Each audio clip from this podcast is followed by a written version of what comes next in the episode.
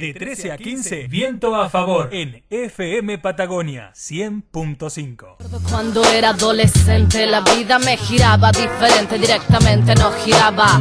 Nunca fui al McDonald's, la PlayStation era cara. Bien, ahora sí llegamos al último bloque de este programa llamado Viento a Favor por FM Patagonia 100.5. Uno de los momentos, podemos decir, más esperado de la jornada, porque como lo venimos anticipando, tenemos el honor y el placer también de hoy compartir un hermoso momento con Chris Alanis, rapera, cantante, productora y es nuestro, la verdad que es una alegría muy muy grande para todo el equipo de Viento a Favor que hoy estés con nosotros. Bienvenida Cris, ¿cómo estás? Hola, ¿cómo están? No, gracias a ustedes por el espacio y, gracias por tenerme en cuenta también, es, está buenísimo, así que nada, agradecida con todos. Qué bueno, la verdad que es un, un, gran momento que, se está viviendo en, la música, este, en el rap, y como recién lo decíamos fuera del aire, es la primera entrevistada que en este programa y en esta sección Cosas para Contar hablamos de la música. No habíamos tenido oportunidad ni se había generado el momento de, de poder hablar de música, algo que nos encanta y, y la verdad que a mí me parece muy oportuno poder hacerlo eh, con lo que es el rap. Eh, bueno, como ya dijimos, nos acompañan hoy eh, Mariana, María Eugenia y también esta rama. Bueno, chicos, sé que hay muchas preguntas y tienen todos muchas ganas de, saludar a Cris. Hola Cris, ¿cómo andás? Acá Rama te saluda. Hola Rama. ¿Cómo andamos? Buenas a todos. Bien, bien, bien. Hola Cris, hola Rama, Caro, Mari, ¿cómo están? Hola. Bueno, yo tal vez puedo hacer una, primera pregunta, si me dejan. Sí, dale, dale. Quería saber, em, bueno, yo estuve escuchando em, eh, tu, música y eh, quería saber un poco desde cuál fue, eh, cómo fue tu inicio, cuál fue el momento en el que empezaste a cantar, porque o a rapear o estas ganas de, de expresar también cuestiones eh, más sociales a través de tu música? Y yo creo que más que nada salió de, la necesidad de, poder eh, canalizar quizás eh, vivencias, poder canalizar momentos. de chica me, me, gustaba escribir muchísimo, siempre fui de escribir. En el colegio siempre me retaban porque no prestaba atención a las clases y estaba escribiendo un, cuento quizás en el cuaderno. Eh, pero siempre me, nació mucho esto de, la escritura. Eh, de grande comencé a tocar la guitarra como a los 14 años. Comencé a, interesarme más por, por, mi lado musical y y fue así cuando comencé a, escribir canciones que eran demasiado largas y no entraban en, un formato canción tradicional, que dije, bueno, me parece que tengo que eh, quizás esconder un poco más las, melodías y, quizás decir mi letra más en verso sobre esta canción, ¿no? Y, así fue un poco que, empecé como a, meterme en el, en el mundo de la rima. Eh, después ¿Siempre te, sentiste cómoda, perdón, siempre te sentiste cómoda en ese mundo desde el principio? Mira, la, realidad es que yo de chica eh, siempre, igual me parece que nos pasó un poco a todos, ¿no? De, en, la época de la pubertad, como empezar con, el desarrollo del cuerpo eh, y, cuando, cuando sos mujer y de repente empezás a tener cambios como muy abruptos, eh, como que yo en ese momento como, como que no me aceptaba, ¿no? Yo decía, pero no, yo no quiero que me, que me crezcan las tetas, ¿me entendés? Por suerte no me crecieron mucho, así que estoy feliz. pero como que de pequeña era un poco así, ¿no? Y, y, mis hermanas... Eh, tengo, tengo un, número grande de, hermanas y somos todas mujeres en, en mi familia. Eh, siempre renegaban un poco conmigo, ¿no? Porque era como, che, depilate, che, eh, vestite bien, no te vestís como un chabón. Y como que de, piba siempre fui como de querer hacer todo lo que hacían los chabones porque me parecía que eso era lo mejor, ¿no? Como tenía amigos que andaban en skate, yo quería ir y agarrar el skate y andar en skate también. Eh, como que siempre me, me- me llamó mucho la atención de, de- de pibita todo lo que hacían los chabones, yo lo quería hacer también. Eh, empecé Pero lo también sentiste como un mundo de, de, de hombres, de chabones, digamos. Claro, porque a mí me parecía que ellos la pasaban mejor que las minas. Eh, Ese era mi pensamiento cuando, cuando adolescente. Eh, yo sentía que ellos la- la- lo disfrutaban más, ¿no? Y que tenían cosas para ser mucho más copadas que, que, que las mujeres. Entonces yo quería hacer todo. Yo quería jugar al fútbol, yo quería andar en skate. Cuando conocí a dos chilenos eh, allá en el norte de Argentina, en Tucumán, eh, conocí a dos chilenos que rapeaban y yo ya venía escribiendo mis canciones que, que eran más, más este, recitadas que, que cantadas y cuando los escuché a ellos rapeando dije, no, yo, yo quiero hacer esto también. Entonces como que comencé como, como a meterme y apoderarme de cosas que en ese momento para nosotras eran impensadas, ¿no? Como que no era, no era un no era una plaza eh, aceptada para una mujer, entonces yo lo quería hacer, a mí no me importaba, yo quería meterme en todos los lugares donde, donde esté prohibido para mí por ser mujer. Hoy de grande obviamente lo puedo concientizar más y puedo decir, mirá qué loca que era cuando era pendeja, como me metía en todos esos lugares porque de porfiada, ¿me entendés? Y, y quería hacerlo. Eh, y hoy de grande, claro, me doy cuenta que sí, nos gusta a todas hacer ese tipo de cosas, pero obviamente por una cuestión cultural se nos viene negando eh, durante años.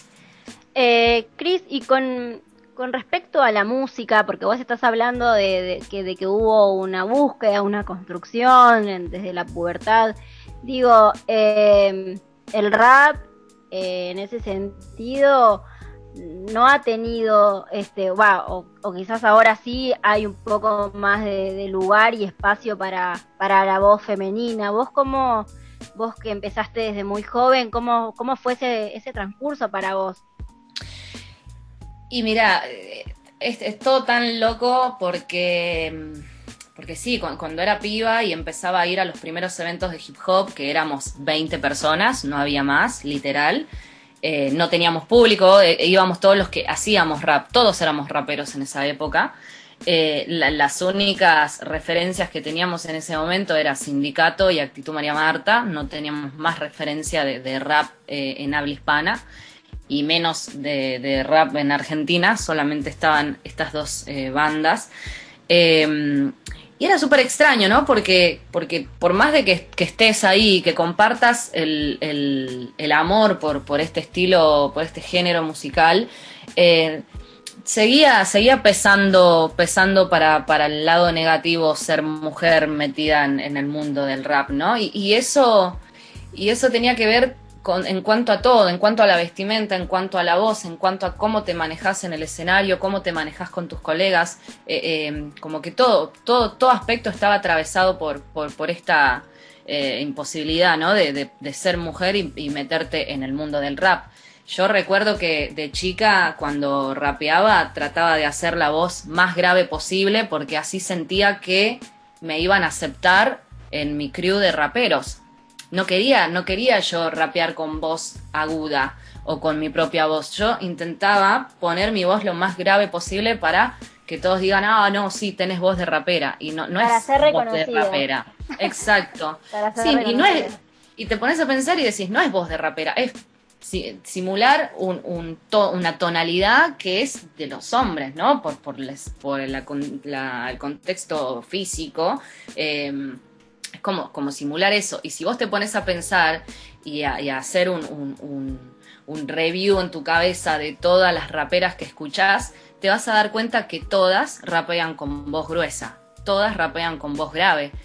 Y eso es algo que se rompió mucho ahora con las nuevas generaciones, se rompió muchísimo eso. Ahora las raperas eligen su voz, eh, aceptan su voz, eh, de su voz natural, y, y eso está aceptado hoy en día, ¿no? Antes, antes no, antes tenías que rapear con voz grave para que digan, ah, esta, esta sí es rapera, ¿entendés? Y, y- y fue un poco así. Igual yo siempre fui de tener la voz bastante grave eh, y con el tiempo fui trabajando para hacerla más grave posible. Eh, entonces es algo que ya me quedó y que compartíamos todas en esa época. eh, con- Sara Eve, por ejemplo, eh, Karen Pastrana también es de rapear súper grueso y, muchísimas pibas de esa generación, eh, todas rapeamos en tonalidades súper bajas y cuando nos escuchás hablar tenemos una voz refinita de repente, ¿no? Como, como eso es un flash realmente para, para revisar. Y cuando vos decís, eh, en varias entrevistas escuché que, o por lo menos en una, que estabas buscando suavizar tu música, ¿te referís un poco a eso? ¿Te referís al estilo del rap así de denuncia? ¿O a, qué, a, qué, te referís con eso de suavizar? Y sí, es, es, es más, más inclinándolo al, lado de, lo político, ¿no? Em, yo con el tiempo me di cuenta que, que la gente la pasa tan mal que cuando sale o cuando está en su casa mm, fuera del trabajo, fuera de la rutina, fuera de la vorágine de la vida, eh, necesita bajar un poco, ¿no? Y cuando necesita bajar un poco, la música que elige justamente es la música que no le hace recordar todos los momentos de mierda que, se viven en la actualidad. Primero por ese lugar y, segundo porque también yo cuando escribí mi disco Vagabundo original eh, estaba muy enojada, estaba muy enojada con muchas cosas, con muchas situaciones dentro de la movida del hip hop en, Buenos Aires, eh, estaba, estaba muy molesta con eh, productores de, eventos, pasaban muchísimas cosas que hoy en día tienen más visibilidad que, en ese momento. Antes, antes si vos decías, por ejemplo, che, la piba fue a grabar y de repente el chabón no la grabó nunca y lo único que hizo fue invitarle una birra y medio que se la quiso chapar. Antes vos decías algo así y no te creían o te decían, ah, ustedes son siempre unas barderas o bla. Entonces, hoy en día vos hablas de eso y como que tenés un grupo que te apaña en lo que estás denunciando. Pero antes vos lo, decías y era como malísimo y te, y te cerraban las puertas en todos lados. Entonces es un disco también que nace de la necesidad de decir, ¿no? Y, y como estaba tan enojada, como, como que vomité letras que necesitaba sacar y necesitaba materializar. Eh, con el tiempo como que también me fui relajando, fui aprendiéndome, a, aprendiendo a manejarme mucho mejor, eh, entendiendo justamente esto también, ¿no? Que la gente, que, tengo ganas de que la gente escuche mi música y la pase bien. No tengo ganas de que la gente también escuche mi música y, quiera salir a prender fuego todo, que obvio, a mí eso me encanta. Eh, pero también decidí eso, ¿no? Como llevar mi lado político en mis acciones eh, en, mi, día a día, en, lo cotidiano, eh, o, en el activismo eh, directo en, la calle, más que en una canción. Que la canción aporta muchísimo, sí. Seguro, sí. Pero también siento como que hay muchísimos artistas también que están del lado de, bueno, escribo una canción política, pero en la vida real no aporto nada. Entonces yo no quiero pertenecer como a eso, ¿no? Yo quiero como hacer una acción directa en la vida real que, con, que, sea, eh, que sea coherente con lo que digo en mis letras y mis letras también llevarlas para el lado de, che, hace falta más amor, ¿no? Y, como que me quiero como, como suavizar desde ese lugar que, lo vengo haciendo eh, ahora en el último disco que, voy a lanzar dentro de poco. Volviendo un poco a lo que hablabas de esto de, quizás este, activar, militar, eh, militar este, este, espacio, vuelvo a, lo que es este, el feminismo o, la lucha de las mujeres en este género. Este, también cuando leía sobre tu trabajo, sé que, estuviste em, en la producción y estuviste trabajando el primer compilado de rap femenino de Latinoamérica, este, que no es poca cosa. Este, me gustaría que, me cuentes cómo, eh, cómo ves hoy vos este, eh, al género y si sentís que, por ejemplo, ahora, eh, recién vos hablabas de los pibes de ahora, de estas nuevas generaciones, a las, a, las chicas la ves como más decididas a qué estilo de voz o, o, qué estilo de, rap hacer. Este, ¿cómo, ¿Cómo ves vos este, este espacio que, está, que se fue ganando, ¿no? Esta lucha, porque me imagino que no ha sido fácil, como bien decías vos al principio, pero en cuanto a, la música, ¿no? ¿Cómo, cómo ves eh, el feminismo en ese sentido? Y todavía yo siento que, falta muchísimo laburo sobre eso. eh, siento que hubo un año donde muchos y muchas artistas se agarraron de, esta lucha de una manera eh, de, una manera equivocada eh, y creo que, hoy en día se, está como viendo realmente las verdaderas caras eh, sobre, sobre, todo, sobre todo esto, ¿no? Con esto no quiero, no quiero decir que hay que bajar a nadie, sino que mm, también aprendí y entendí que, que yo como, como persona, antes de, antes de ser feminista, eh, como que me quiero, quiero, quiero poner ante, el, ante el feminismo, quiero poner mi lado de antirracista, ¿no?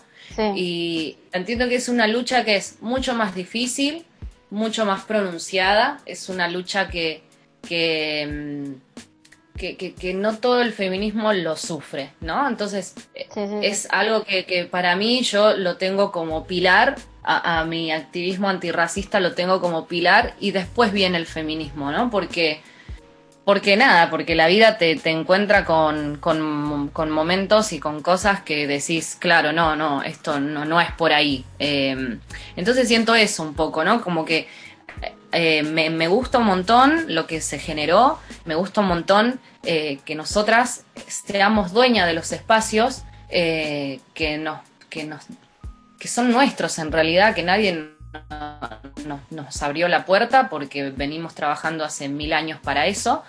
Pero en cuanto al movimiento rapero, porque en otros estilos musicales quizás no pasa por ahí lo mismo, pero en cuanto al, movimiento rapero siento que eh, siento que tenemos una deuda eterna con, eh, con artistas como por ejemplo Actitud María Marta.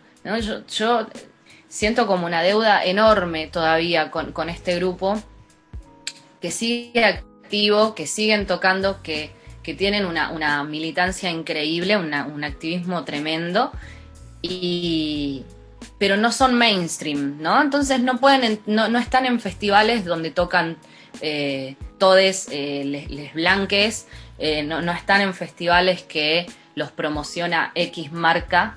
entonces, Todavía tengo como mis dudas en cuanto a esto. Aplaudo, obviamente, mil todas las, pibas que salieron de las nuevas generaciones y que están este, a pleno con la música y que les está yendo súper bien y que pueden hoy en día decir estoy viviendo de la música, ¿no? Como eso es tremendo, pero siento como que no hay que olvidar también que se lo que, que muchas de ellas están hoy en día viviendo de la música gracias a bandas históricas como María Marta, como eh, Miss Bolivia también, ¿por qué no? Sara Eve y un montón de pibas que eh, veníamos desde antes eh, laburando el terreno, ¿no? Y comiéndonos bardos tremendos como, como que te quiten el micrófono arriba del escenario, como que te peguen por decir una mala rima, como le pasó a la en un Jala Balusa de hace cinco años atrás. Eh, y, cuestiones así que, que, vinimos soportando de, hace muchos años eh, y como que siento eso, como que falta una, una ubicación ahí de, tiempo y de reivindicar artistas que venían este, rompiendo con esos paradigmas de, hace, de hace mucho tiempo. Cris, aprovecho que dijiste esto del mainstream y de la escena principal. Eh, para hacerte una pregunta que surgió también en el grupo y, hablando un poco de lo que fue el fin de pasado, la Red Bull, la carga nacional, eh, que de hecho la blanqueo, eh, la, idea de la nota Cris surgió porque ella también en sus historias de Instagram abrió un debate ahí acerca de lo que pasó, sobre todo en una de las batallas que fue bastante polémica y, también con un jurado que era 100% compuesto por, por varones, ¿no? Sí. ¿Cómo ves esa parte del rap, la parte de, las batallas de Free? ¿Cómo, cómo, cómo fue evolucionando y cómo ahora la Red Bull que salió en la TV pública fue algo muy zarpado? Pero que sigue teniendo esa mayoría de varones y, en las batallas se nota también esto que decías vos de un poco del racismo. Y creo que hay un debate también ahí de si el free tiene que tener alguna censura, entre comillas, o no, y, eso. Ok.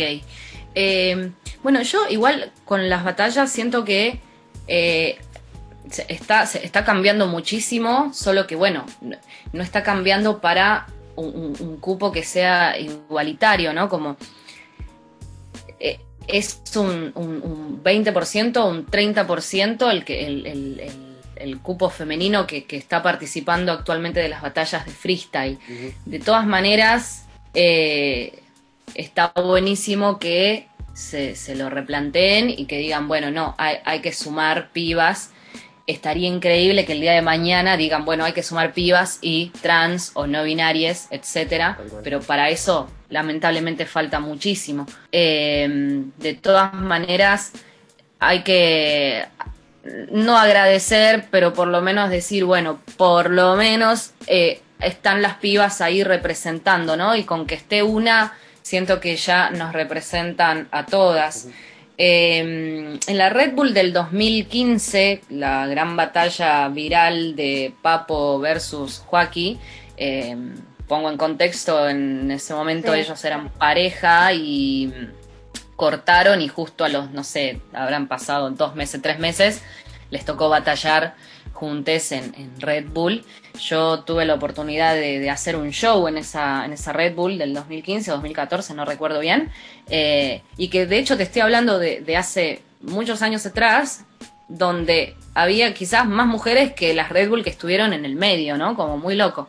Eh, desde esa Red Bull yo sentí como que el público es tan tóxico, el público de las batallas, que es muy difícil también para una, para una multinacional como Red Bull eh, abrirse a meter más, más mujeres o, meter disidencias, ¿no? Como es muy tremendo, pero también obviamente es el, eh, son los creadores de, ese monstruo, ¿no? De público.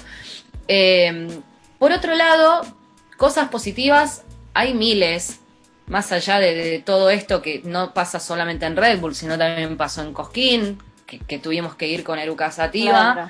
Me invitaron a mí para tirar unas rimas ahí al escenario para pedir por el cupo, que al año siguiente sumaron al cupo, pero no tocó ni Eruca y tampoco toqué yo, modo castigo, ¿no? Em, tremendo. Entonces, es como que no solo pasa en las batallas, sino también pasa en otros, en otros, en otros festivales también. Y no solo pasa con las mujeres, sino también voy a ir a esto. Eh, hay millones de festivales que es eh, que, son, eh, todo el line-up son puras personas blancas hegemónicas, entonces hay como una, una, lucha ahí como muy jodida todavía para, para en cuanto al, eh, al, al, mundo artístico en, en Argentina. en cuanto a cosas positivas de batalla de freestyle Red Bull, siento que esta última Red Bull que pasó, siento que fue la Red Bull con menos acotes misóginos y, racistas eh, de, años anteriores. Y esto me sorprendió muchísimo realmente porque venía, yo hacía radio igual que ustedes el año pasado, donde reaccionábamos a, las FMS, a Red Bull, a otras batallas. Y siempre había un acote de, pibes que, decían que eran violadores o que te iban a matar o que bla, bla, bla. Y en esta Red Bull realmente no escuché una bajada de línea de, ese, de, esa magnitud, ¿no? Y entonces dije, bueno, algo está cambiando realmente, algo está pasando que cuando el pibe dijo puto, el otro le contestó, che, estás cayendo en el acote más básico, ¿no? Como que de repente hasta ellos mismos ya se dan cuenta, ya tienen una construcción mental donde, donde no quieren caer en lo básico e intentan ir más, eh, más allá. De una. Y bueno, lógicamente tener a Tati Santana de, host eh, es una lucha ganada también para todas, ¿no? Porque imagínate, de repente es una piba que viene hace un montón cubriendo batallas de freestyle de plazas eh, y de repente tener la posibilidad de estar hosteando una Red Bull y no solo hosteando una Red Bull, sino también ocupando el lugar de, del misionero que eh, misionero también es de mi generación, de hecho nos conocemos, todos somos de la misma generación, eh, y es una figura bastante fuerte el misionero y, es una decisión enorme de Red Bull decir, bueno, misionero no va más, ahora viene Tati, o sea, es una decisión fuerte que, realmente los aplaudo por haber tomado esa, decisión. Estoy esperando que me llamen de jurada todavía. Estoy esperando eso, a ver si en algún momento sucede. Eh, pero sí, no, yo siento que, yo siento que no, no fue una Red Bull tan, tan, este, tan inescuchable como otras, ¿no? De otros años o como de otros países, porque también me pasó esto, que escuché la Red Bull de México y por Dios, escuché la Red Bull de Perú y, es tremendo. Realmente eh, Argentina tiene un nivel de freestyle y tiene unos competidores que eh, están mucho más allá. Actualmente están mucho más idos, pero fuerte en cuanto a contenido y rimas. Están evolucionando zarpado.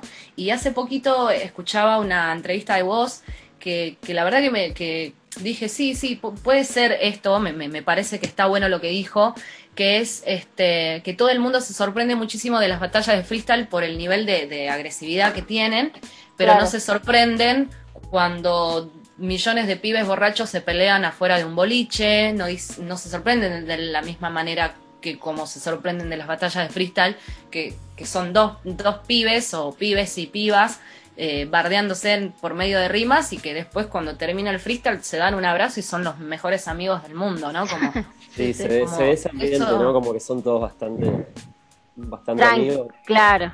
Totalmente, eso es, eso es algo que está buenísimo, que te enseña el freestyle, ¿no? Como, che, nos podemos bardear, pero, pero es freestyle, ¿no? Como eso está bueno. De una. Cris, mira, la verdad que eh, nos encanta, eh, nos encanta escucharte sabemos de que hay todo un, trabajo ahí, una construcción para, para lo que hoy, en lo que hoy estás. Este, mira, nos queda muy poquito tiempo, pero me gustaría antes de que se termine este, este capítulo final de Viento a Favor, que nos puedas decir en qué estás laburando ahora, qué se viene, qué novedades tiene Cris Alanis en lo laboral, en su, en su trabajo, en su música, qué es lo que qué es lo que viene, qué es lo que viene para el 2021 podríamos decir ya. Ok. Y bueno, estuve trabajando todo el año en cositas piolas, eh, siempre, nada, pensando en, en, todo el público, ¿no? Que me, que me escucha y me sigue hace 10 años. Eh, y estoy trabajando justamente para este público que, está ahí fiel. Estoy elaborando un beat tape de uso libre para, tirar freestyle, para hacer temas para lo que sea. Eh, que va a salir dentro de poquito. Eh, van a ser como cuatro o tres pistas subidas a, YouTube para que la gente las pueda usar libremente. Y por otro lado, estoy por lanzar en nada, en, enero vamos a, lanzar un, un feed con Clan que, que fue un, encontronazo. Grabamos nuestro, nuestro 24 siempre en, Triángulo Estudio, lo grabamos juntos. Mm. Yo tenía 24 y Clan tenía 17 años. Eh, y lo grabamos juntos y, nada, fue como, bueno, che, cerremos, cerremos ese ciclo y hagamos un fitazo. Así que nada, hicimos un, temón que va a salir en enero, eh, que, que, es una bomba realmente. Y, nada, ahí se viene el disco. Después de esto se viene un, EP que es una obra conceptual bastante linda, que, la laburé con, mucho, la, con mucho amor y, con unas producciones de la hostia. Eh, así que nada, se viene después para, para después del, del Fit de Clan, se este disquito que se llama En Línea. Y nada, en esa, siempre generando nuevas datitas. Bueno, Cris, desde ya todo el equipo de Viento a Favor te manda las mejores vibras y lo mejor para todo lo que se viene en tu laburo. Mil gracias por este espacio, por este momento que compartiste con cada uno de nosotros. Y hasta aquí ha sido este programa de Viento a Favor. Saludo a cada uno de mis compañeros y nos volvemos a reencontrar hoy un cierre grandísimo aquí con Cris Alanis en Viento a Favor. Gracias a todos por, por estar. Gracias, Cris. No, y nos volvemos a encontrar el próximo día Dale, un fuerte abrazo. Nos encontramos el próximo miércoles aquí en lo que ha sido Viento a Favor. Viento a favor. Radio con amigos.